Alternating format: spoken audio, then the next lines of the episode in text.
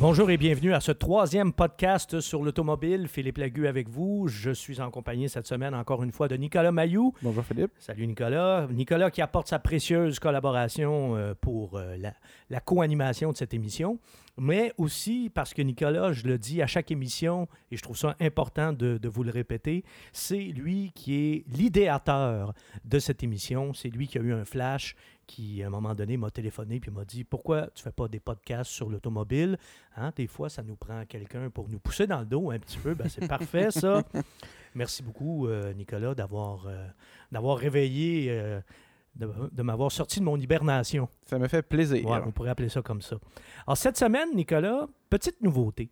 Hein, Au cours des, des deux premiers podcasts, on avait, on avait quatre blocs. euh, Ça se passait pas mal toujours dans la même séquence.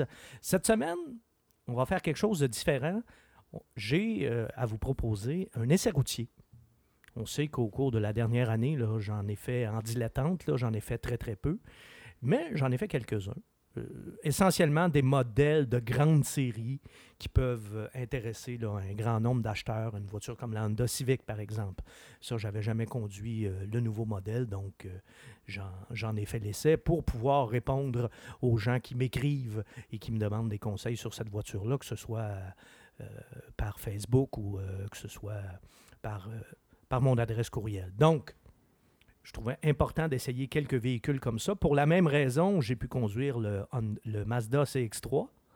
Et le Mazda CX-3, ben, c'est un véhicule qui fait partie d'un créneau qui est en pleine expansion, je dirais même en pleine effervescence. C'est le créneau des mini VUS. Parce que les petits VUS, euh, ce qu'on appelle les VUS compacts, ben, ils sont de moins en moins compacts.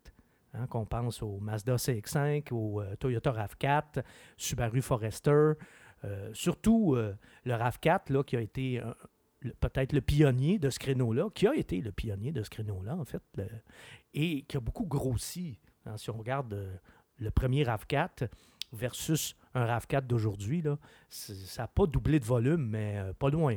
On n'est plus du tout dans le même format. Avec des véhicules comme le, le Mazda CX-3, comme le Chevrolet Trax, comme le Buick encore, comme aussi la Fiat 500X, qui est une Fiat 500 déguisée en petit VUS ou en crossover, comme disent les Français. Mhm. Le Jeep Renegade aussi, qui est un- une Fiat 500X déguisée en Jeep. Et euh, la Mazda CX-3 dont on a parlé. Et Honda vient à son tour d'arriver dans ce, dans ce créneau-là avec le HRV. Bon. Et comme j'avais conduit le CX3, ben là, j'étais curieux de conduire le HRV pour comparer.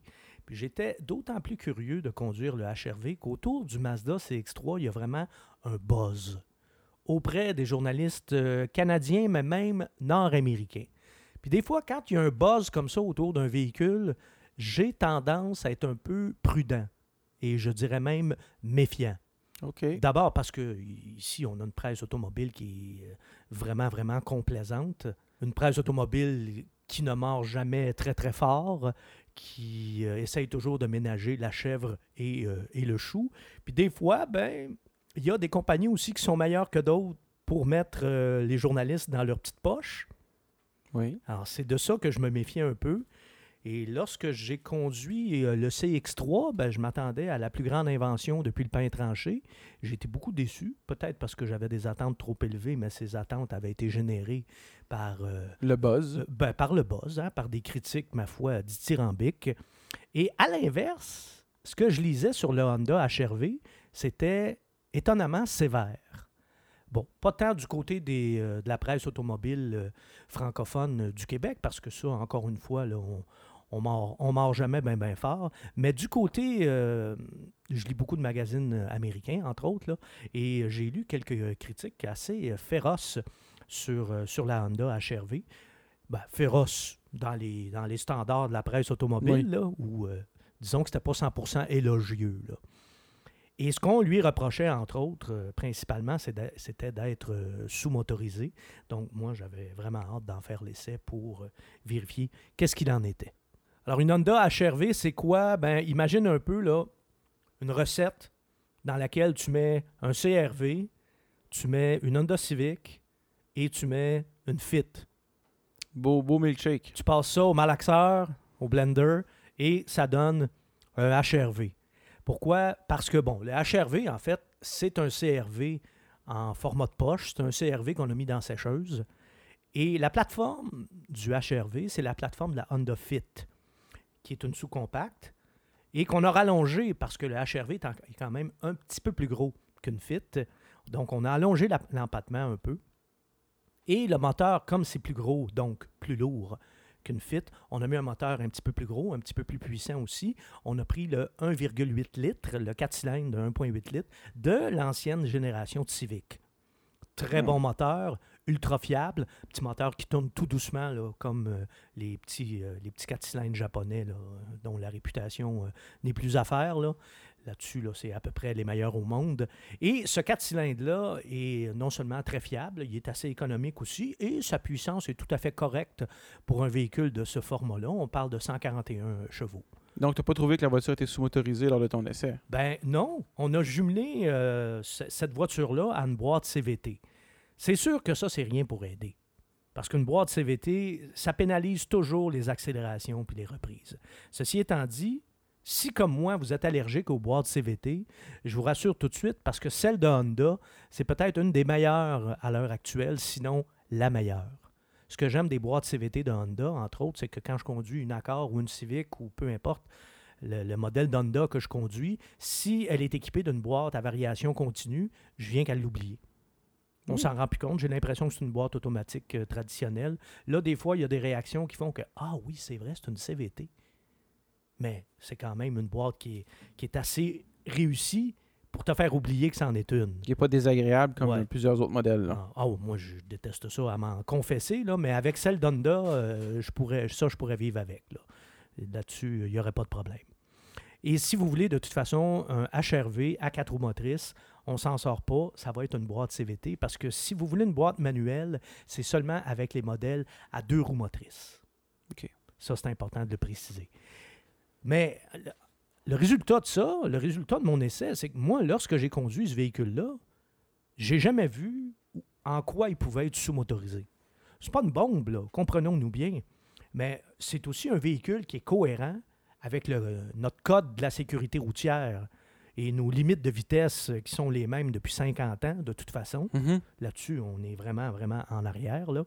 Et euh, avec le HRV, ben non, c'est sûr que c'est pas une bombe, mais c'est pas du tout le veau que j'anticipais. Là. Si, euh, si vous voulez un veau, je- regardez plutôt du côté de la Fiat 500, par exemple, avec une boîte automatique. Ça, ça avance pas. Mais HRV, très correct. Évidemment, je l'ai conduit tout seul. Je ne l'ai pas conduit avec euh, trois ou quatre autres passagers. Ou une pas remorque. je ne l'ai euh, pas conduit rempli de stock non plus. C'est sûr que ça va, ça va euh, affecter le rendement, mais je pense que dans le cas des petits VUS comme ça, de toute façon, qui sont des petits véhicules avec des, des petites cylindrées, Il n'y a pas de Ben, magie. Là. remplissez-les de monde, puis remplissez-les de stock, puis c'est sûr que ça va, ça va affecter euh, les performances de toute façon. Mais est-ce que ce véhicule est sous-motorisé? Moi, je réfute ça. Ce véhicule n'est pas sous-motorisé. En tout cas, moi, ce n'est pas ma définition de, de sous-motorisé. C'est vrai que le Mazda CX-3 a un petit peu plus, euh, un petit peu plus de mordant dans les accélérations, mais là, il ne faut pas virer fou. Là. Une CX-3, là, c'est pas... euh, pas une bombe non plus, là. Pas une voiture sport. là. Non, non, non, non, mais non, pas du tout, pas du tout. Moi, je n'ai pas compris là, pourquoi on était. En fait, ce que j'ai pas compris, c'est pourquoi on était si pâmé sur un et euh, si euh, dur avec l'autre. Dans les deux cas, je trouve que c'est pas justifiable. là. Les deux se ressemblent assez pour pas être aussi. Ben, euh, En fait, le CX3 a des lacunes importantes que le HRV, lui, n'a pas. Ah, intéressant. Donc, ça, c'est important de, de- de le souligner aussi. Là. Euh, moi, ce que j'ai pas aimé, entre autres du CX3, il n'y a pas de place en arrière pour les passagers. Pour les jambes, l'espace est vraiment restreint. Dans le HRV, c'est nettement, mais nettement mieux. Et surtout, surtout, le compartiment à bagages du HRV est beaucoup plus spacieux. Ah oui, malgré le fait qu'il y ait plus de place pour les passagers en arrière, Oui. ils ont réussi En à avoir plus- un coffre plus spacieux. Ben oui, mais en même temps, c'est pas étonnant. Regarde comment une petite voiture comme la Honda Fit est spacieuse. La Fit, là, c'est vraiment un chef-d'œuvre ergonomique. Ben, le HRV, c'est ça aussi. Chez, chez euh, Honda, on prouve encore une fois, là, que c'est une science qu'on maîtrise parfaitement. Puis moi, je trouve que ça, c'est des choses beaucoup plus importantes que le fait que le moteur, euh, que le fait qu'il manque peut-être 10 chevaux au moteur. Parce que les gens qui achètent des petits VUS comme ça, ils achètent ça pourquoi? Ils achètent ça pour des raisons pratiques. Oui, ça va pas faire des courses d'accélération avec. là. Exact. Donc, tu veux de l'espace. Souvent, les gens qui vont acheter ça, entre autres, c'est parce qu'ils ont des, des- ils ont des familles, ils ont des enfants, ils veulent, ils veulent traîner des bagages.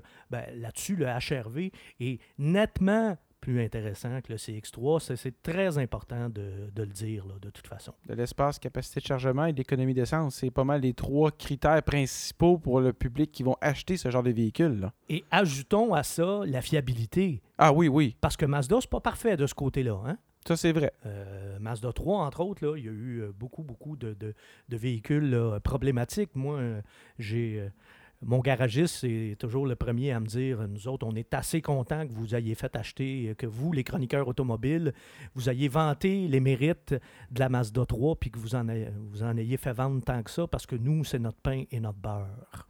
OK. Ouais, alors ça, hein, ça dit beaucoup. C'est sûr que quand on a des problèmes comme ça chez les, manufacturiers japonais, d'abord, c'est pas fréquent. Deuxièmement, ils sont assez rapides pour les corriger. Il en demeure pas moins que quand on parle de fiabilité, avec Honda ou avec Toyota, j'ai une confiance aveugle. Avec Mazda, non. J'ai été échaudé justement dans le cas de la, de la Mazda 3. Donc, du côté de, Mazda, ça vieillit vite, puis ça vieillit pas toujours bien. C'est pas toujours euh, très fiable à moyen et long terme. Alors que là-dessus, euh, je sais qu'avec le HRV, je pas me casser la tête. L'historique de Honda de ce côté-là est, absolument éloquente. Puis tout ce qu'il y a de composantes mécaniques sur le HRV sont des composantes mécaniques éprouvées de toute façon. Le système de traction intégrale qui vient du CRV, le moteur qui vient de l'ancienne Civic, la boîte CVT qu'on utilise déjà, chez Honda depuis quelques années. Alors, j'ai pas, euh, j'ai pas d'inquiétude, moi, de ce côté-là.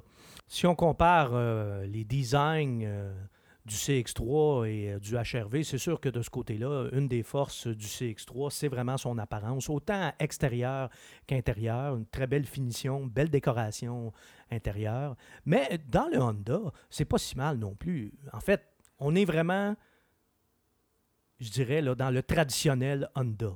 À l'intérieur, la qualité de ça respire, ça transpire la solidité à l'intérieur. Moi, c'est la première chose qui m'a frappé en m'installant à bord du HRV, en fermant la porte. Ça paraît que c'est solide. La finition, c'est impeccable.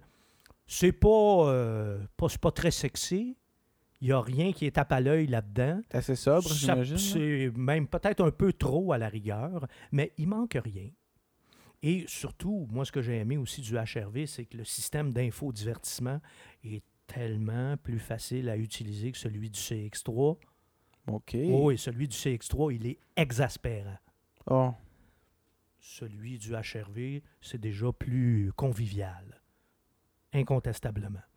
Puis à l'extérieur, ben écoutez, c'est, on est chez Honda. Hein? C'est, c'est ni beau ni laid, c'est disons euh, générique. Mais le HRV, si on le regarde, c'est quand même pas laid non plus. Mais est-ce que ça a un petit peu moins de gueule que le CX3 Oui, ça, je le reconnais. Je le reconnais. Mais c'est pas laid non plus. Ben, c'est un peu euh, le c'est un peu la tendance que Honda a adoptée depuis les 10-15 dernières années avec euh, la plupart de leurs modèles. là, ils ont redessiné ça autant chez Acura aussi, où, où les designs s'en viennent beaucoup plus euh, sobres. euh, Consensuel. ouais.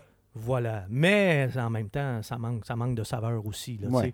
On reproche aux, aux produits Honda et Acura de, de- de manquer de personnalité un petit peu. Ben, c'est en grande partie en raison de, de leur design. Parce que côté euh, mécanique, côté fiabilité, euh, Il y en a pour l'essentiel, on ne peut pas reprocher grand-chose à Honda et à Acura. là. En somme, j'ai beaucoup apprécié le HRV. Moi, j'ai été euh, étonnamment surpris, peut-être parce que j'avais pas d'attente aussi. Là, peut-être- en chose certaine, il n'était pas aussi élevé que, que dans le cas du, du CX3. Et tout ce que j'ai vu en, condu- en conduisant le HRV, moi, j'ai retrouvé toutes les qualités d'un produit Honda. Alors, juste ça, déjà, ça me satisfait amplement. Et euh, pour ce qui est de son soi-disant manque de puissance, ben moi, je m'inscris en faux par rapport à ça. Je l'assume pleinement.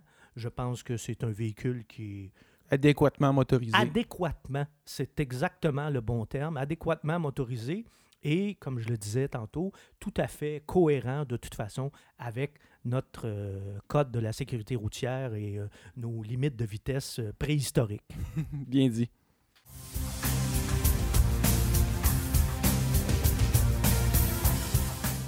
On est rendu à notre deuxième bloc. Si vous êtes déjà un habitué de notre podcast, parce que c'est quand même notre troisième, hein, il y a déjà des habitudes qui s'installent, vous savez qu'on a commencé une série qui s'appelle Les marques de A à Z et on y va tout simplement en ordre alphabétique.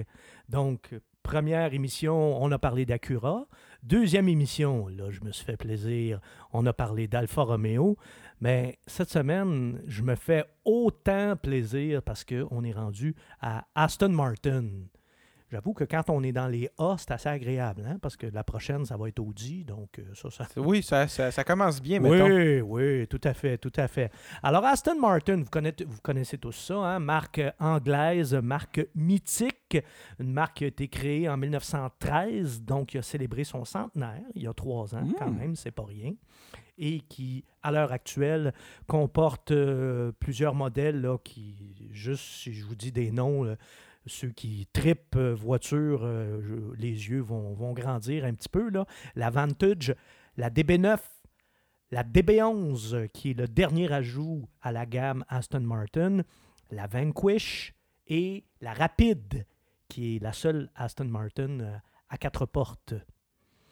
Alors, c'est une, une- une assez belle gamme. Là, vous allez dire comment ça se fait que si vous êtes un maniaque d'Aston Martin, il y en a qui vont dire pourquoi ils ne parlent pas de la DB10. C'est parce que la DB10, c'est un modèle qui a été conçu exclusivement pour le film Spectre, le, der- Ah. le dernier James Bond. Donc, c'est pas une voiture qui existe réellement. En fait, elle existe parce qu'on en, on en a construit 10, mais il y en a seulement deux qui sont revenus intacts du tournage. Il y en a une qu'on a gardée au musée Aston Martin et l'autre qui a été vendue et dont les profits ont été versés à une association caritative. Est-ce que la carrosserie de la DB10 est similaire à celle de la DB11? Elle est encore plus belle. Oh. Oh, la DB10, là, c'est assez magnifique. Si vous avez vu Spectre, Oui. la fameuse poursuite dans les rues de Londres, entre autres, là, euh, c'est vraiment une- peut-être la poursuite de tous les James Bond qui euh, mettaient, euh, mettaient aux prises euh, les deux plus belles voitures qui sont jamais courées après dans, dans un James Bond. Alors, je vais fermer la parenthèse euh, James Bond parce qu'on va y revenir en parlant d'Aston Martin tantôt, là, parce que vraiment, cette marque-là est indissociable de James Bond. Puis Aston Martin, si vous voulez que je vous situe ça encore mieux, c'est pas compliqué, c'est la Ferrari anglaise.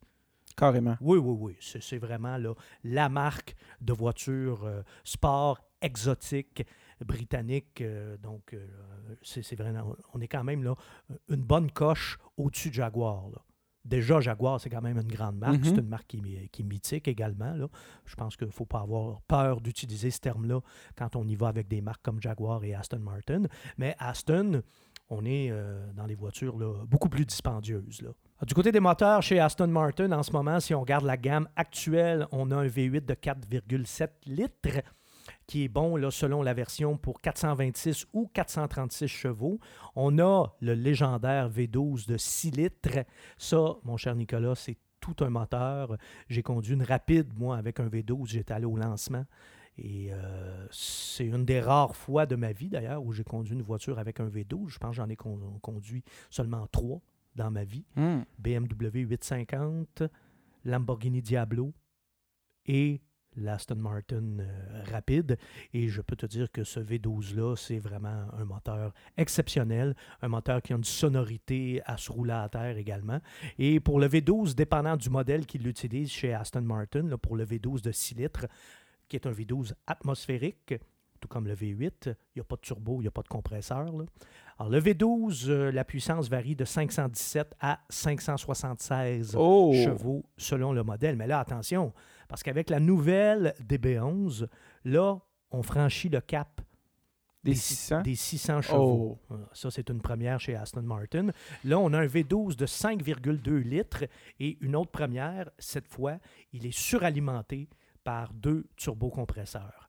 Et ça, c'est jumelé à une boîte de vitesse automatique à 8 rapports. Wow. Donc, Aston Martin est une marque créée en 1913 par Lionel Martin et Robert Bamford. Là, vous allez dire, il n'y a pas un monsieur Aston là-dedans? Pourquoi ça s'appelle Aston Martin? C'est parce que le nom provient de Lionel Martin, qui au début a créé seul ses premières voitures, et de la course de côte d'Aston Clinton en Angleterre, une course qui a été remportée par Lionel Martin en 1914 et Ah. dont le nom euh, s'est euh, joint à celui de, de son fondateur. C'est de là que vient le nom Aston Martin. À l'origine, Lionel Martin voulait concurrencer Bugatti, qui était là, au début du 20e siècle, la plus grande marque. C'était l'équivalent de Ferrari aujourd'hui. Oui. À Bugatti, là, c'était vraiment là, euh, le top du top, si vous me permettez l'expression. Mais euh, ça prendra pas beaucoup de temps que euh, Ast- la marque Aston Martin va connaître des déboires euh, financiers. Ça, là, ça va plomber l'histoire d'A- d'Aston Martin là, tout au long de, de son existence. Tu vas voir que ça va, ça va revenir souvent dans, dans, mon, dans mon récit. Alors, Aston Martin va être sauvé une première fois là, grâce euh, à l'aide financière d'un mécène, un vicomte polonais qui a décidé Hmm. de se sauver, de, sauver Aston Martin de la faillite après la Première Guerre mondiale, parce que la Première Guerre mondiale a affecté euh, beaucoup, beaucoup de constructeurs euh, automobiles européens. Et finalement, Aston Martin va être mise en liquidation en 1925. Sauf que la marque va être rachetée l'année d'après, en 1926, et va être rachetée une nouvelle fois, après avoir frôlé la faillite, en 1947, par David Brown. Et quelles sont les initiales de David Brown? DB. Et voilà. Ah, Hein? d'où l'appellation de tous les modèles ou la plupart des modèles de chez La Aston. La plupart des modèles d'Aston Martin vont être des DB, exactement. Et Aston Martin, à ce moment-là, en 1947, va fusionner aussi avec la Gonda. La Gonda, qui est une marque déjà qui, qui- qui est déjà prestigieuse, qui fabrique entre autres des voitures de luxe avec des moteurs V12. Et le propriétaire de la marque Lagonda, c'est David Brown. Alors, euh, euh, après l'achat de la marque, ben, Aston Martin devient Aston Martin Lagonda.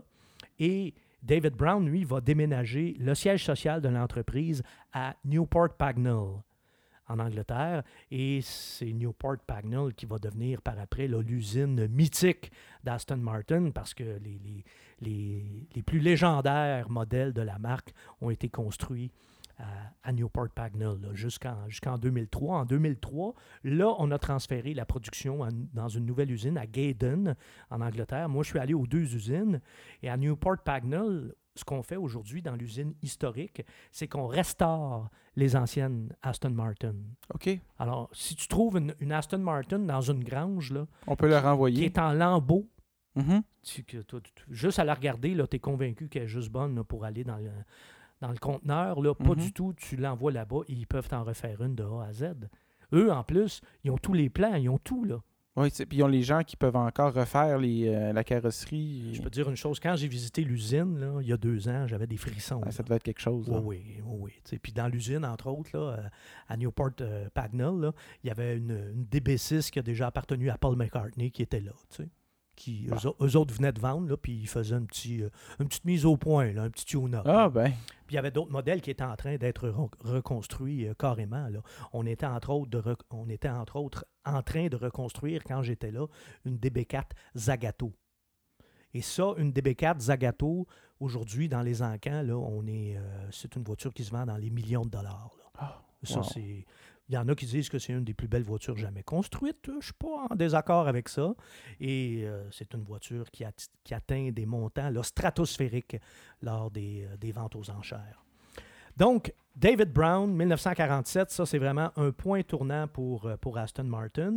Parallèlement à ça, on va essayer aussi, on va tâter de la course automobile parce que ça, à l'époque surtout, c'est presque incontournable pour se bâtir une réputation faut quand faire la course. quand on veut vendre des autosports.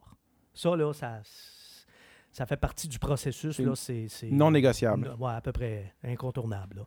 Donc, on va faire quelques tentatives là, en 1956 et en 1959 en Formule 1, mais ça ne sera pas très, très convaincant de ce côté-là. Là où Aston Martin va s'illustrer, c'est vraiment dans les courses d'endurance. Et en 1959, ils vont remporter les 24 heures du Mans, ce qui n'est pas rien Mhm. avec la célèbre DBR1. Et qui est le pilote? Qui est un des pilotes de cette voiture, un pilote américain, un certain Carroll Shelby. Oh! Voilà. Alors, C'est là que commence aussi la belle histoire de Carroll Shelby, mais ça, on va vous la raconter ici euh, euh, une autre fois. Ça, je vous la garde, celle-là. D'autant plus que Shelby, moi, c'est un nom qui me fait vibrer aussi. hein. C'est sûr que je vais me faire plaisir et je vais vous raconter cette histoire-là à un moment donné. Donc, euh, les euh, premiers modèles à porter les initiales DB, ben, on va avoir en toute logique la DB1 qui va être produite de 1948 à 1950. Essentiellement, c'est un petit roadster à deux places, moteur 4 cylindres, 2 litres, euh, produite seulement à 15 exemplaires, Oh! mais qui va gagner une course importante, qui va gagner les 24 heures de Spa en 1948. Alors ça, déjà, c'est important pour, encore une fois, là, bâtir la réputation d'Aston Martin. Ensuite, on a la DB2 qui va être produite, elle, de 1950 à 1953. Et là, on commence à parler d'un classique de la marque Aston Martin. C'est la première à six cylindres. Et là, euh, la DB1 là, qu'on a faite à, à 15 exemplaires, là, on passe à un autre niveau. On va en fabriquer 411. Ah! Oui. On est encore dans la, la construction artisanale, mais tout de même, là, on a... On prend du volume, là. Ah oui, oui, quand même, là, c'est, c'est pas rien. Et là, ce qui est important de, de- de dire à propos de la DB2, c'est que c'est une voiture qui a été conçue en partie, notamment le moteur 6 cylindres, là, par un certain Walter Owen Bentley. Ah. Parce que M. Bentley, lui, il a été, euh, sa marque, à un moment donné, a fait faillite. Il a été obligé de vendre à Rolls-Royce et il est allé terminer sa carrière chez Aston Martin. Ben, il l'a terminé en beauté avec la DB2, entre autres, qui a été dessinée, elle, par Touring, un carrossier euh, italien, et qui était construite en Angleterre par Mulliner, qui est un carrossier célèbre en Angleterre, qui a fait aussi des Rolls-Royce et des Bentley. Donc, euh, Mulliner, c'est un petit peu le, le Pininfarina ou le Bertone euh, britannique. Ensuite, on va faire les DB3 et DB3S, mais ça, essentiellement, ce sont des voitures de course. Donc, on fait des courses d'endurance avec euh, ces voitures-là. Et la, la remplaçante de la DB2, c'est la DB4. Et là, on approche de la voiture de James Bond. Parce que la DB4, si on la regarde de profil, c'est assez semblable à la DB5. À l'avant, c'est différent. C'est la meilleure façon de les différencier, d'ailleurs, c'est de les regarder, euh, c'est de les regarder de face, là, pour les, euh, pour les profanes, pour ceux qui ne sont, qui sont pas des experts en, Aston Martin. La DB4 est une voiture, mais absolument magnifique, dessinée, elle aussi, par les studios italiens Touring, mais c'est la première qui va être produite à l'usine de Newport Pagnell. Là, cette fois-là, on ne la fait pas construire chez Mulliner, on l'assemble à l'usine Aston Martin, et encore une fois, la production passe à un autre niveau. Là, passe de quelques centaines de voitures à 1200 exemplaires. Ah, on triple, là. Oui, rien de moins. Il va y avoir beaucoup d'utilisation d'aluminium dans la carrosserie, le fameux procédé, entre autres, Super Leggera, super légère de, Mm. de la carrosserie euh, Touring. Et la DB4 va être produite de 1958 à 1963, une voiture qui est encore magnifique aujourd'hui, et euh, qui était assez puissante, un 6 cylindres de 3,7 litres à l'époque. Et c'est à partir de la DB4 que Zagato, lui, va faire son interprétation personnelle d'une Aston Martin. Il va faire la DB4 Zagato, qui est vraiment un modèle légendaire aujourd'hui. À la DB4 va logiquement succéder la DB5. Et la DB5, ben ça, c'est sans l'ombre d'un doute la plus connue, la plus mythique des Aston Martin. Et pour quelle raison? James Ah. Bond. Et voilà, un nom qui suffit à éclairer à peu près tout le monde. Donc, la DB5, qui va être produite seulement deux ans, 1963 à Ah. 1960 1965, produite à 1021 exemplaires exactement. On utilise la même recette qu'avec la DB4. On l'a fait dessiner par Carrozzeria Touring, le carrossier italien. Et comme la DB4, ben, elle se décline, elle aussi, en coupé et en cabriolet. Mais c'est vraiment le coupé qui va en faire une voiture euh, euh, vraiment légendaire, là, grâce à James Bond. C'est l'une des premières fois, sinon la première fois qu'on fait du placement de produits dans un film. Goldfinger, qui est le troisième euh, de la série des James Bond, va être littéralement la rampe de lancement pour la DB5. Il faut dire que James Bond ne fait pas juste conduire la DB5 dans ce film-là. La voiture elle-même joue un rôle ultra important parce que si vous vous souvenez bien, quand, hein, toujours le petit rituel, quand James va voir euh, Q. Q, l'ingénieur, le patenteux des services secrets Hmm. britanniques, Q lui montre tous les dispositifs de la voiture. Il y a euh, des, euh, des mitraillettes dans les pare-chocs avant. Il y a un écran pare-balles sur euh, le coffre arrière pour protéger la vitre arrière des, des éclats de balles. Il y a dans les roues de broche, il y a des euh, espèces de tiges qui peuvent s'étirer et crever les pneus de ceux qui, euh, qui nous collent de trop proche. Et le siège éjectable. Et ça, vraiment, je le gardais pour le dessert, le fameux siège éjectable qui va être très utile à James Bond d'ailleurs dans ce film-là. Et ce qui permet de, de- à, à Bond, lorsqu'il conduit la voiture, de juste soulever un petit couvercle sur le levier de vitesse. Il y a un bouton juste en dessous et le passager indésirable est éjecté de la voiture, littéralement. Donc, la DB5 va jouer un rôle euh, vraiment majeur, un premier rôle dans, dans Goldfinger, un rôle central.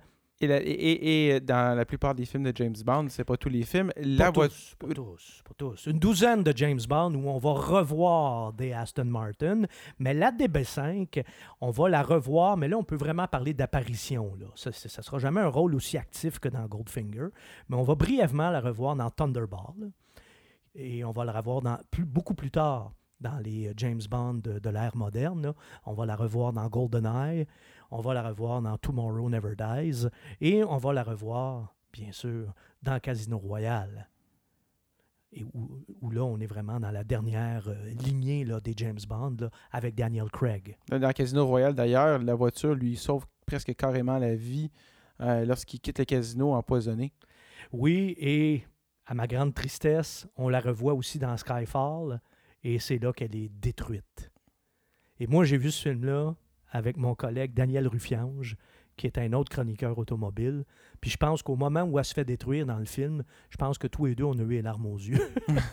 non, mais tu vois qu'on est des vrais maniaques. Oui, oui, oui. euh, c'est sûr, là, on n'avait pas les yeux embués, là, mais ça nous faisait mal Vous avez ressenti un voir- sentiment. Non, non, je l'ai ressenti. Puis on, on était assis un à côté de l'autre dans le cinéma. Puis j'ai bien vu que, oui, OK, c'est correct. Il, il réagissait là, pareil comme moi. Là, pour nous, Daniel, en plus, il est un petit peu plus jeune que moi, mais pas beaucoup. Là, on est de la même génération. Et euh, on a grandi avec cet auto-là aussi. Moi, je l'ai eu en petit auto. Je l'ai eu à l'échelle. euh, 1,64, là, euh, format euh, Hot Wheels ou euh, Matchbox. Je l'ai eu en plus gros, je l'ai eu à l'échelle 1,43. Je l'ai également chez moi, euh, bien en évidence, euh, à l'échelle 1,18 cette fois, donc une échelle un peu plus grosse, mais c'est vraiment la DB5, là, euh, couleur argent euh, de James Bond, celle qu'on peut voir euh, dans Goldfinger. Ce qui est important de dire à propos de, de la DB5 aussi, c'est que c'est un projet qui a été dirigé par John Wire. Et John Wire, si vous êtes un maniaque de course automobile et que vous avez suivi beaucoup la course automobile, entre autres dans les années 60 et dans les années 70, c'est un, un gars qui justement va se reconvertir par la suite en team manager dans les courses d'endurance et qui va gagner, qui va gagner une des quatre victoires de Ford là, aux 24 heures du Mans. Elle appartient à John Wire, les fameuses GT40 qui étaient aux couleurs de golf. Oui. Et après ça, c'est John Wire qui va amener Golf avec lui pour les fameuses Porsche 917, là, comme celle qu'on peut voir dans le film Le Mans avec euh, Steve McQueen. là. Alors, John Wire, c'est quand même, c'est une légende du, euh, du sport automobile euh, britannique. Une des améliorations aussi de la DB5 par rapport à la DB4, c'est qu'on a un nouveau six cylindres. En fait, c'est une, une évolution du six cylindres de 3,7 litres de la DB4. Là, la cylindrée passe à 4 litres. Moteur légendaire d'Aston Martin, moteur qui a été conçu par euh, Tadek Marek, qui est un des euh, un ingénieur d'origine polonaise, euh, qui est un ingénieur qui fait partie de la légende d'Aston Martin. Donc, un six cylindres à double abracam en tête, 4 litres, nouvelle boîte à 5 rapports, ce qui pour l'époque était, euh, était assez exceptionnel parce que la DB4 avait une boîte manuelle à 4 rapports. Là, on a une boîte ZF à 5 rapports et la puissance qui grimpe à 282 chevaux. Et là, 282 chevaux, là, en 1963, là, c'est une voiture extrêmement puissante. là. Donc, la DB5 qui va se décliner euh, en cabriolet et en coupé, on en a parlé tantôt, mais il va y avoir aussi 12 euh, shooting brakes, ce que ce qu'on appelait, moi, dans ma jeunesse, des station wagons, Ah, des versions familiales, mais euh, les, euh, les Anglais, eux, appellent ça des breaks, des, des breaks pour aller à la chasse, essentiellement. Et David Brown, lui, il est contrarié parce que dans une DB5, il n'y a pas assez de place pour mettre tout son matériel pour aller à la chasse. Alors, on va lui construire un shooting break. Et c'est, ma foi, assez réussi. Il y en a une douzaine qui vont être produits, donc évidemment, sont très rares. Ils ont une grande valeur sur euh, le marché des, des collectionneurs. Et ça va aussi contribuer à entretenir une certaine tradition chez les manufacturiers britanniques, où souvent on a des voitures sportives comme ça, puis on va faire euh, quelques éditions limitées là, en, en version euh, ni plus ni moins là, familiale, qui sont des mélanges en fait entre un, un coupé sport et euh, une familiale. On va faire la même chose, par exemple, avec la Volvo euh, P1800 là, lors des dernières années de la production de la, de la P1800. Il y a quelques Jaguars aussi dont on va tirer des éditions euh, Shooting Break. En voilà pour euh, la parenthèse euh, Shooting Break de la DB5. Ensuite, logiquement, de la DB5, on passe à la DB6. Visuellement, il n'y a pas une différence énorme. Encore là, il faut avoir l'œil aiguisé un peu. La vitre de côté là, est, un- est différente. La voiture semble un petit peu plus, un petit peu plus spacieuse. La DB6 va être produite de 1965 à 1970. Production qui continue d'augmenter. On est à 1967 exemplaires pour la DB6, pour un constructeur artisanal, surtout à cette époque. C'est des chiffres euh, assez respectables. On a une version Vantage de la DB6 aussi qui va être produite, qui va être plus puissante. Là, on va dépasser 300 chevaux, 325 chevaux plus précisément. Encore une fois, hein, dans, le, dans le contexte de l'époque, c'est une puissance euh, assez euh, considérable. Et la DB6 va être remplacée par la DBS. Et la DBS, ça, ça fait partie des Aston Martin célèbres également. C'est celle, entre autres, que va conduire Roger Moore dans la série télévisée Amicalement Vôtre. La DBS, on va aussi la voir dans un James Bond parce que c'est un passage obligé pratiquement pour une nouvelle Aston Martin. Par contre, on va la voir dans un des moins connus des James Bond, le seul qui a été tourné avec un acteur aujourd'hui célèbre pour ce seul film, George Lazenby. C'est lui qui a... C'est à lui qu'on avait confié euh, la lourde tâche de remplacer euh, Sean Connery. Ça n'a pas été un gros succès et d'ailleurs, on a convaincu Sean Connery de revenir après ça pour faire euh, Les diamants sont éternels, Diamonds are forever. Mais bref, dans le film de George Lazenby qui s'appelle Au service secret de Sa Majesté, on voit très bien la nouvelle DBS. Et la DBS, ben ça, c'est un des chefs-d'œuvre de William Towns, qui est un designer britannique qui va être étroitement associé à Aston Martin. Et avec la DBS, d'ailleurs, on va faire beaucoup, beaucoup de chemin avec, avec ce- ce- cette carrosserie-là chez Aston Martin. Elle va changer d'appellation. Euh, de DBS, elle va devenir la DBS V8, tout simplement parce qu'on remplace le, V- le, le six cylindres, le célèbre six cylindres de Tadek Marek par un V8. Et la DBS V8 va être produite là, environ à 400 exemplaires jusqu'en 1972. Et après ça, la DBS va être débaptisée, on va l'appeler AM V8. Pourquoi? Parce qu'entre autres, entre-temps, Aston Martin a changé de main. Ah, Et là, ça n'appartient plus à David Brown. Donc là, fin de l'utilisation des lettres DB. C'est une fin qui est temporaire, on ne le sait pas encore, là, mais... ah, et là, ben, avec l'AM V8, Aston Martin V8, là, là, on va étirer ça jusqu'en 1989. Alors ça, ça veut dire que de 1967 à 1989, c'était essentiellement la même carrosserie. Là. Pendant 22 ans. Oh, wow. Ouais, mais là, ce qui est important de savoir aussi, c'est que dans les années, entre autres, là, les années 70, ça va être une période extrêmement turbulente pour les manufacturiers artisanaux comme ça. Il va y avoir deux chocs pétroliers, celui de 1973, celui de 1979, qui est moindre, mais qui a quand même un impact, surtout pour les manufacturiers européens. On va voir euh, quelques constructeurs carrément disparaître. Je pense à Jensen, je pense à Monteverdi, qui est un constructeur euh, suisse. Et Aston Martin va passer très proche de disparaître, mais à chaque fois va être, euh, va être racheté. Au début, ce sont des capitaux américains qui vont se porter acquéreurs d'Aston Martin en 1972. Ensuite, la famille Livanos, une famille d'armateurs euh, grecs, une, famille très fortunée. Et là, Ford va entrer dans le capital d'Aston Martin en 1987. Ils vont devenir même actionnaires majoritaires en 87. Et après ça, ils vont acquérir la totalité des actions en 1993. Et lorsque je suis allé à l'usine Aston Martin, il y a deux ans, j'ouvre ici une petite parenthèse, je parlais au directeur des communications d'Aston Martin qui, lui, me disait c'est le meilleur propriétaire qu'on a eu.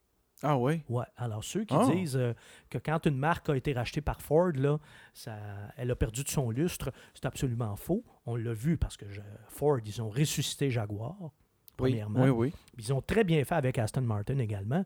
Ce que mon interlocuteur me disait, entre autres, c'est. Lui, ce qu'il aimait beaucoup de l'époque Ford, il dit on se cassait pas, euh, on se cassait pas la tête. Lorsqu'on disait à Ford, on a besoin de tel montant pour développer un nouveau moteur, un nouveau modèle, une nouvelle suspension, etc. Personne posait des questions, on signait le chèque et voilà. Donc, ça a été vraiment une très belle période pour, euh, pour Aston Martin. Et c'est d'ailleurs sous l'égide de Ford que la marque va ressusciter. Là. Parce que là, il ne faut pas oublier que quand tu as le même modèle depuis 22 ans, là, même s'il a été modifié bien des fois, puis qu'on a fait des, des, des- des petits, euh, des Et- petits ajouts à la carrosserie, puis des petites modifications, puis qu'on on a fait, euh, on a augmenté ici et là la puissance du moteur, reste que c'est la même auto depuis 22 ans. Alors, ils ont vivoté longtemps, ils ont usé le, le modèle euh, V8 à la corde, et là, en 1993, est apparue la DB7, qui est une voiture, mais absolument magnifique, une des belles voitures du, euh, du 20e siècle. Et la DB7 va être produite, de 1993 à 2004. C'est la renaissance d'Aston Martin. La seule DB7 va être produite à près de 9000 exemplaires. Ah, C'est beaucoup euh, pour euh, Aston Martin. là. C'est, donc, c'est à peu près là, 1000 exemplaires par année. Et la DB7 qui est dessinée par Ian Callum, qui lui va être le- le designer en chef de Jaguar, mais aussi le designer euh, d'Aston Martin. Donc, c'est quelqu'un qui va laisser une marque très, très forte sur les deux marques britanniques qui appartiennent alors euh, à Ford. Et ensuite, ben là, en 2007, Ford va être forcé de revendre la, la marque Aston Martin en raison de ses, ses difficultés financières. mhm. C'est d'ailleurs parce que Ford avait eu la bonne idée de revendre ses marques de luxe qu'ils n'ont pas été obligés de déclarer faillite là, en 2008 lors de la, crise financière. Eux, en vendant euh, Aston Martin, euh, Jaguar, euh, Volvo, Land Rover, ben, ils avaient été capables d'avoir assez de liquidités pour éviter euh, d'être obligés de, de se placer sous la protection des tribunaux là, et d'être rescapés par le gouvernement américain comme Chrysler et comme GM. Alors, fin de la parenthèse Ford. Depuis 2007, Aston Martin appartient à un certain David Richards.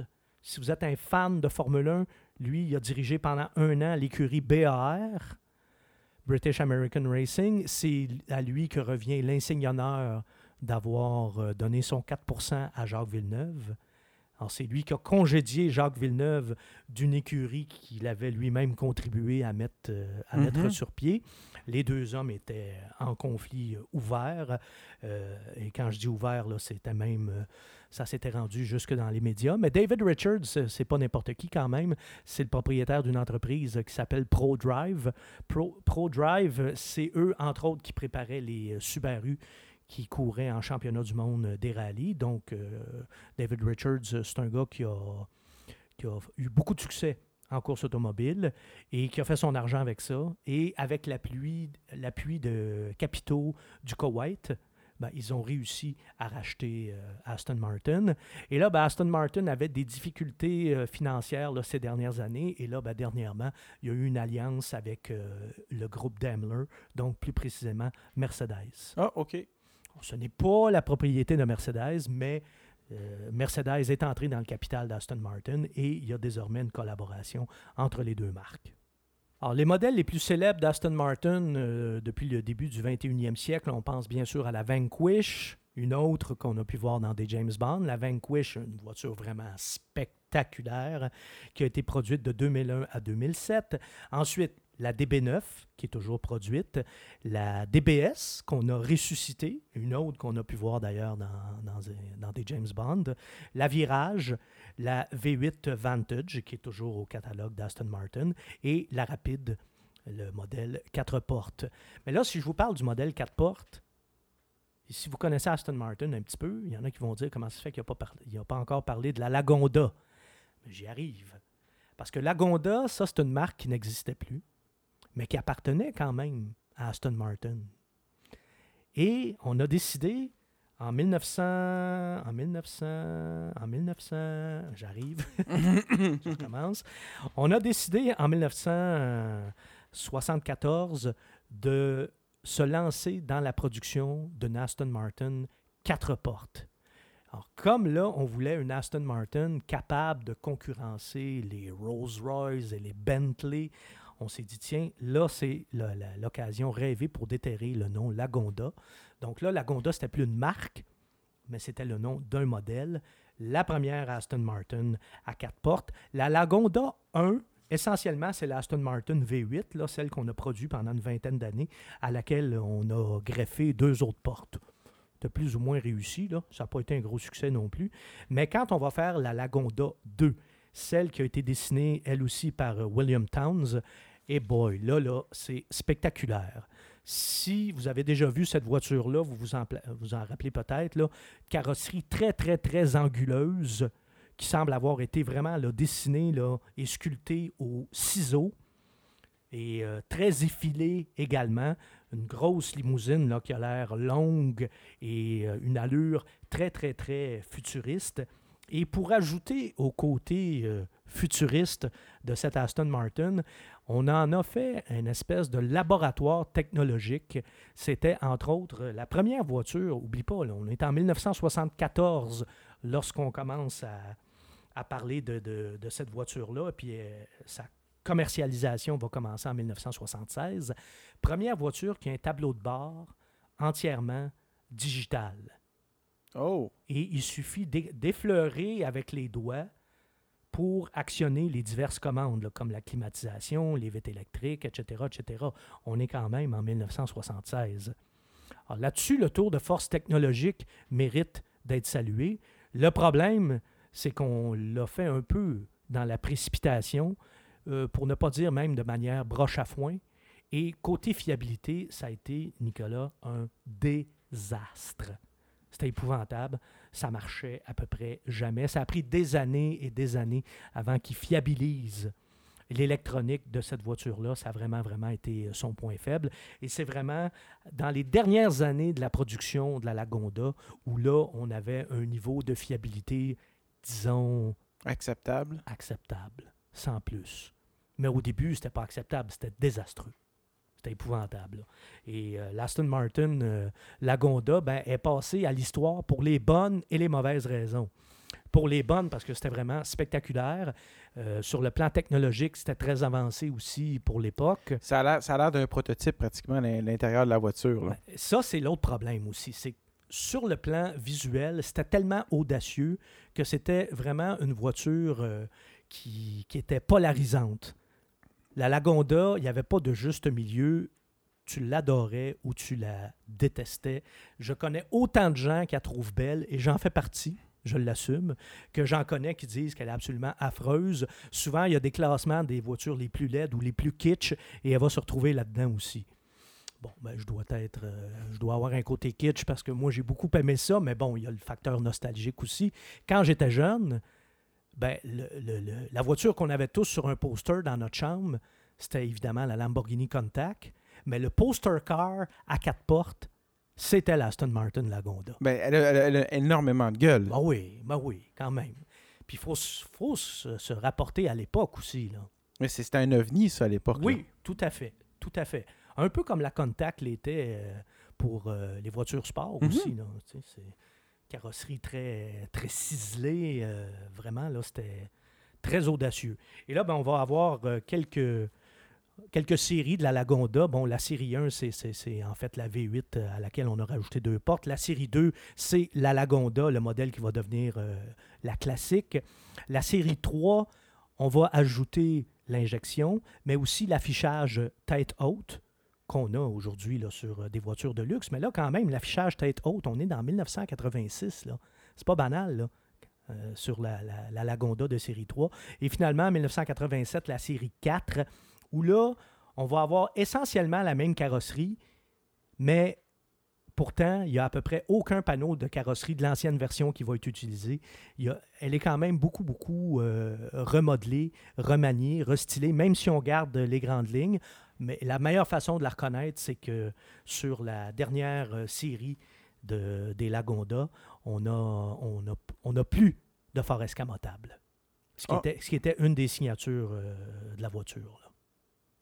Et puis William Towns, pour la petite, euh, pour la petite histoire, chez Aston Martin, il a laissé sa trace avec la DBS et avec la Lagonda, mais aussi avec un prototype absolument affreux, mais qui est bien connu euh, des, euh, des amateurs de la marque Aston Martin, la Bulldog, qui, Dieu merci, n'a jamais été commercialisée parce que c'était vraiment d'une laideur à arrêter le sang. Et William Towns, qui avait fait aussi une voiture de course euh, qui est passée à l'histoire, la Rover BRM à turbine, qui avait participé aux 24 heures du Mans en 1964. Je vois la Bulldog, puis effectivement, je comprends. Pas bien beau, hein? C'est, ça ressemble beaucoup à une Hot Wheels qui n'existe pas. Écoute, même à l'époque, là, euh, je pouvais pas trouver ça beau. Là. Fait que c'est pas parce que ça a mal vieilli, c'est parce que ça a jamais été beau. Et puisqu'on parle de prototype aussi, ben, on peut conclure là-dessus en vous parlant de la Vulcan, qui est un, supercar, littéralement, donc une voiture qui va se vendre probablement plus d'un million, qui a été présentée au Salon de Genève euh, l'année dernière, qui va être produite à 24 exemplaires. On va avoir euh, comme, euh, comme moteur pour, pour propulser ce, ce super bolide. On va avoir un V12, bien sûr, dans la tradition de la marque. Un V12 de 7 litres, mais atmosphérique cette fois. Puissance annoncée, 810 chevaux. Oh, j'allais dire 700 quelque chose, mais Ouais, 810, Pour la wow. première fois là, chez Aston Martin, on va dépasser euh, 800 chevaux. Et je termine en vous parlant de la nouvelle DB11, parce qu'une nouvelle Aston Martin, quand même, c'est toujours un événement. Elle a été présentée au Salon de Genève cette année, au mois de mars, et elle sera chez les concessionnaires Aston Martin là, dans le dernier trimestre de l'année. Donc, fin 2016, on attend cette nouvelle Aston Martin, propulsée, je vous le rappelle, par le premier V12 suralimenté d'Aston Martin, 5,2 litres, 2 turbos, 600 chevaux. Voilà. Belle histoire, Aston Martin. Grande marque aussi. Et ça continue. Et ça continue, Dieu merci.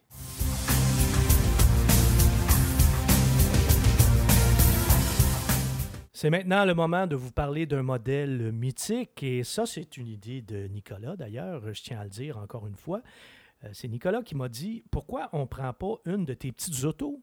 Parce que j'ai une petite collection de modèles réduits. Nicolas m'a dit Pourquoi on ne prend pas une de tes petites autos puis on raconte pas l'histoire de ce modèle-là Alors, on l'a fait la première semaine avec la Lamborghini Miura.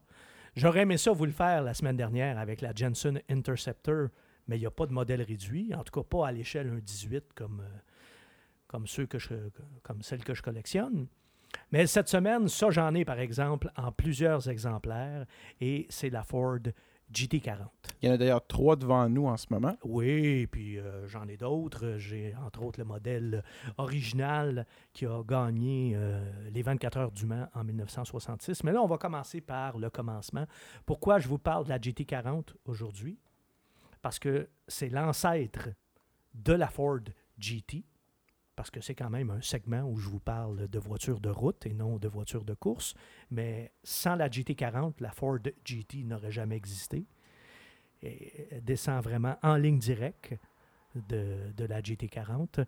Et surtout, aujourd'hui, en 2016, non, je recommence.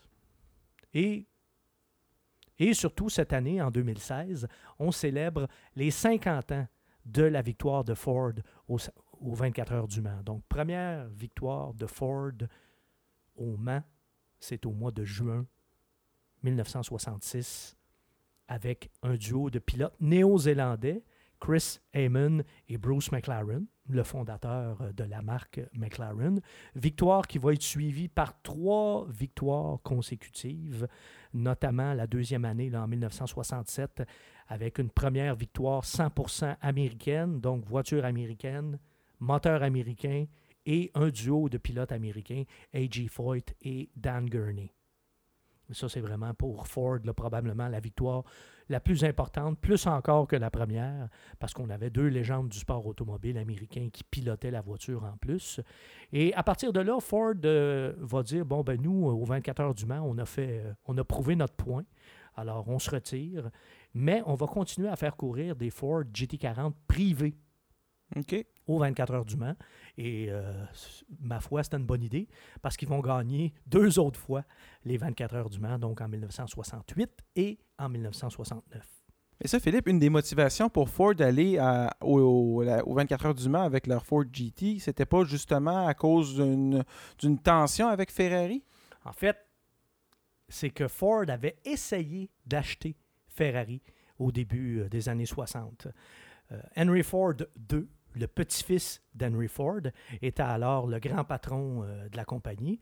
Et Henry Ford II avait entendu dire que Ferrari avait des, euh, difficultés euh, financières. Donc, au printemps 63, euh, Henry Ford II va commencer, va entamer des négociations avec Enzo Ferrari. Et ce qu'il veut, littéralement, c'est acheter Ferrari. Donc, c'est une très, très bonne façon là, de sauver des années en recherche et développement. Tu une écurie qui gagne déjà régulièrement, parce qu'en 1963, le Ferrari court en Formule 1 et aux 24 heures du Mans, ben, ils sont euh, rois et maîtres. Après les années euh, de domination Mercedes et Jaguar, c'est vraiment Ferrari qui est la marque à battre aux 24 heures du Mans. Henry Ford II et Enzo Ferrari euh, discutent, euh, négocient. Ford va même dépenser plusieurs millions de dollars à l'époque dans un Audi, un, audi- un audit, je ne sais pas comment le prononcer. Un Audi. Un Audi euh, comptable et financier pour vraiment scruter les livres de Ferrari. Et ça va leur coûter, là-dedans, on inclut aussi bon, les frais juridiques pour euh, faire euh, toute l'étude d'une potentielle acquisition comme ça. Mais à la dernière minute, Enzo Ferrari va se retirer des négociations. Là, là-dessus, il y a plusieurs théories. Il y en a une qui dit que Enzo, dans le fond, n'a jamais vraiment voulu vendre à Ford. Il se servait des négociations avec Ford pour faire augmenter la valeur de Ferrari, puis pour mettre de la pression sur le gouvernement italien et sur Fiat pour que finalement Ferrari reste en Italie.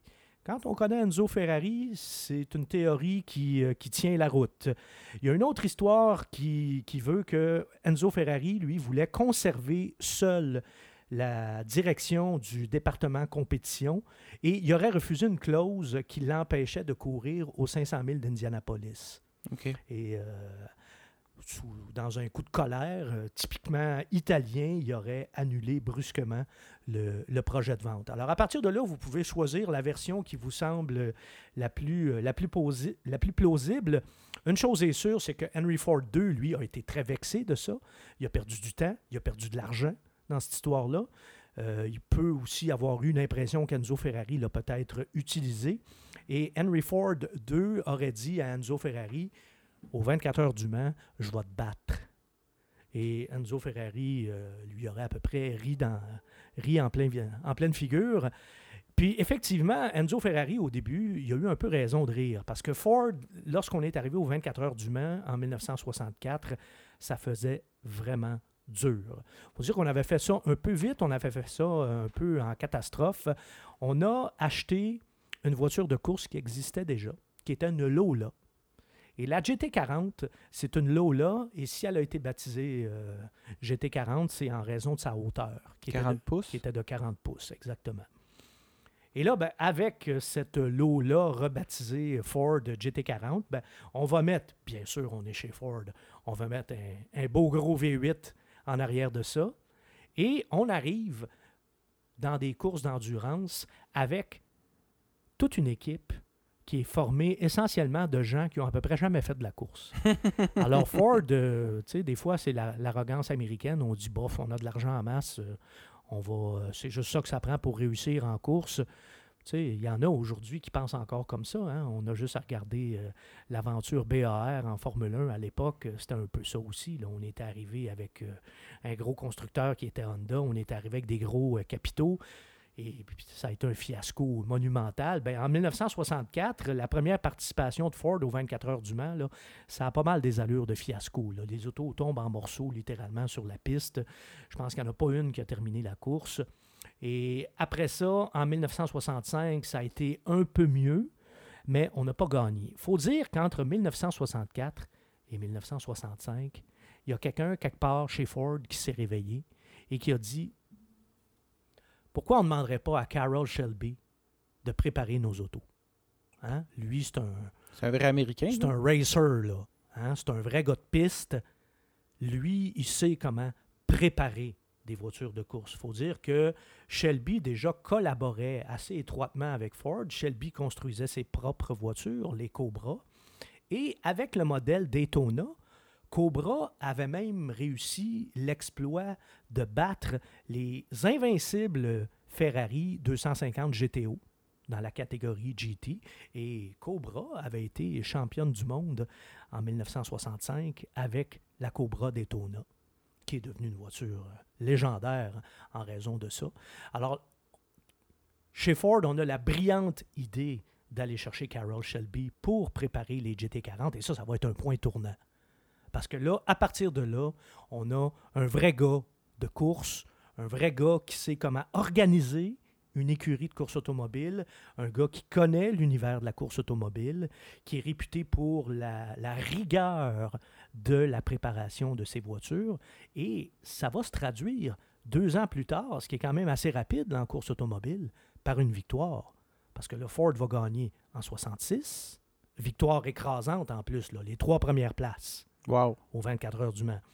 Ils vont regagner en 67 et après ça, les deux victoires là, avec des écuries privées en 68, en 69. Donc, quatre victoires consécutives aux 24 heures du Mans. Et, fait important à souligner, Ferrari n'a plus jamais gagné les 24 heures du Mans après ça. Oh. Parce que quand Ford s'est retiré, à la fin des années 60, là a commencé la domination de Porsche Ah. qui est devenu là, imbattable aux 24 heures du Mans, entre autres avec les, euh, les légendaires 917, là, qui était une machine de course euh, absolument incroyable. Une ventouse. Ah oui. Ferrari n'a jamais réussi à gagner les 24 heures du Mans euh, une dernière fois, au point où finalement, en 1975, euh, sous la gouverne de Luca Di Montezemolo, qui était à ce moment-là le directeur sportif de Ferrari, on a décidé de se retirer de l'endurance et de se consacrer uniquement à la Formule 1. Bon. Donc, on peut donc dire que Ford A gagné un peu, a, réussi sa vengeance en quelques mots, en Ah quelque ben, sorte. com- Là. Complètement. C'est peut-être eux autres, quelque part, qui ont sorti euh, Ferrari euh, des, courses d'endurance. En fait, c'est plus Porsche, là, mais euh, c'est quand même Ford qui a infligé la plus cuisante humiliation à Ferrari. Mais bon, euh, Enzo Ferrari, qui avait manqué de respect à Ferruccio Lamborghini, qui était un de ses clients, il l'a- l'aurait même, selon dit la légende, il l'aurait même traité de marchand de tracteurs et Lamborghini lui avait dit Je vais faire des voitures puis ils vont être meilleurs que les tiennes. Enzo Ferrari y a ri d'en face là aussi et on connaît le reste de l'histoire. L'histoire de la voiture de course, de la GT40, s'arrête là. Ça s'arrête en 1969. En 2005, là on est rendu au 21e siècle, il y a quelqu'un quelque part chez Ford qui dit Nous, là, on a un modèle mythique qui porte l'écusson bleu Ford. C'est la GT40. faut ressortir ce modèle-là. Faut dire qu'au début du 21e siècle aussi, là, on est pas mal dans le courant néo-rétro. Oui, avec, Avec les petits cruisers, Petit Cruiser, Thunderbird qu'on a ressuscité. euh, la- HHR de chez Chevrolet. Ouais, qui est une copie du, euh, du PT Cruiser, là. mais surtout la Mini. La Mini qu'on Oui. a ressuscité également, qui s'inscrit en plein dans ce courant-là aussi. Donc, chez Ford, on dit on va redonner vie à la GT40. On va en faire une version pour la route. Premier problème, ils ne peuvent plus utiliser le nom GT40 parce qu'ils l'ont vendu, ils ont vendu les droits de ce nom-là à un artisan anglais qui, lui, par après, l'a revendu à une compagnie américaine basée en Ohio. Et là, ben, Ford a négocié avec cette compagnie-là pour racheter le nom. Il semblerait que l'entrepreneur euh, de l'Ohio s'est montré peut-être un petit peu trop gourmand, puis à un moment donné, euh, Ford il a dit euh, Tu sais-tu quoi? Euh, Le 40 de GT40, là, tu peux te le mettre quelque part, puis on va juste l'appeler GT, puis merci, bonjour. Et il doit y avoir un gars en Ohio aujourd'hui qui se mord les pouces Ouais. parce qu'il a probablement manqué une belle somme d'argent là, à cause de ça. Parce que l'offre de Ford n'était peut-être pas euh, assez élevée à son goût, mais là, il s'est ramassé avec zéro cent. Voilà. Donc, Ford, en 2005, va recréer la GT qui, esthétiquement, ressemble, mais vraiment beaucoup à la GT40 originale. Alors, déjà, ça, si vous vibrez quand vous regardez des photos de GT40, ce qui est mon cas, ben, quand vous avez une voiture qui est à peu près pareille, vous avez juste envie de l'acheter. Dans mon cas, je ne l'ai pas acheté parce qu'elle était un petit peu 200 000 Juste, juste ça. Ouais, ça m'a ça m'a un petit peu euh, refroidi, mais quand même, ça va être un beau succès parce que Ford va la produire seulement deux ans, 2005-2006. On visait une production d'à peu près 4 4500 exemplaires. On s'est arrêté à 4038.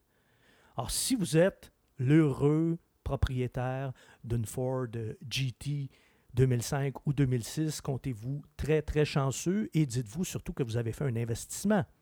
Parce que ces voitures-là, non seulement n'ont pas perdu leur valeur, mais elles en ont gagné.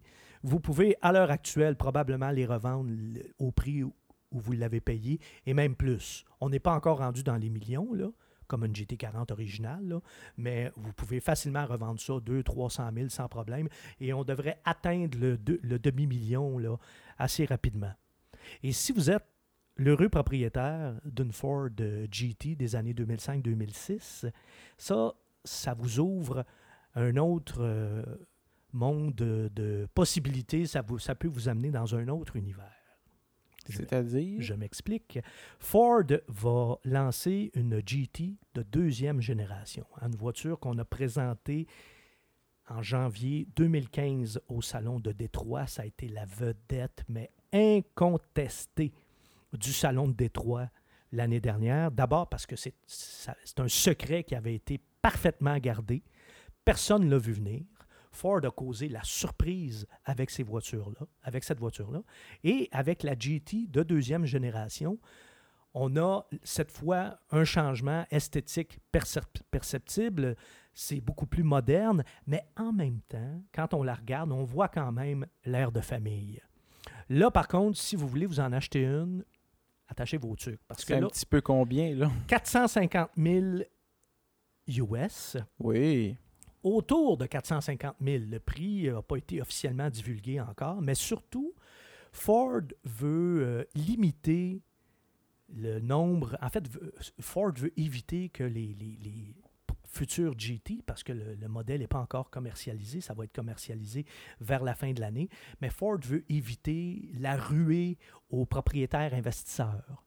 Ceux qui achètent ces voitures-là pour les revendre, pour faire de la spéculation. Alors, ce que Ford a dit, c'est parfait, nous, on va la, la construire en édition limitée. Et ceux qui vont avoir le droit d'en acheter une, entre autres, ça va être ceux qui sont déjà propriétaires d'une Ford GT de 2005 ou de 2006. Ah, bonne idée. Bonne idée. Et puis sinon, si vous n'en êtes pas le propriétaire euh, d'une d'une ancienne GT, ben, vous avez un questionnaire à remplir où il faut littéralement expliquer vos motivations pour acheter euh, une Ford GT. Et la GT euh, qui va visiblement porter l'année modèle 2017, ah, pour euh, la GT euh, 2017, on parle d'un V6 cette fois. Ah, V6 de 3,5 litres, donc le, le fameux moteur EcoBoost. oui. V6 turbo, 3,5 litres, mais de deuxième génération. Mais là, Pensez pas que c'est le même moteur que vous avez dans votre Ford F-150. là. pas ça du tout. Là. là, on parle de 600 chevaux. Ah. Plus de 600 chevaux, en fait. On n'a pas de chiffre officiel encore, mais plus de 600 chevaux. Et surtout, surtout, pour souligner le 50e anniversaire de la victoire de Ford aux 24 heures du Mans, ben, on a décidé cette année, avec la, la GT de deuxième génération, de revenir aux 24 heures du Mans. Ah! Alors, Ford, cette année, va courir dans la catégorie LM GTE Pro, ce qui, anciennement, et c'était beaucoup plus simple, on appelait la catégorie GT.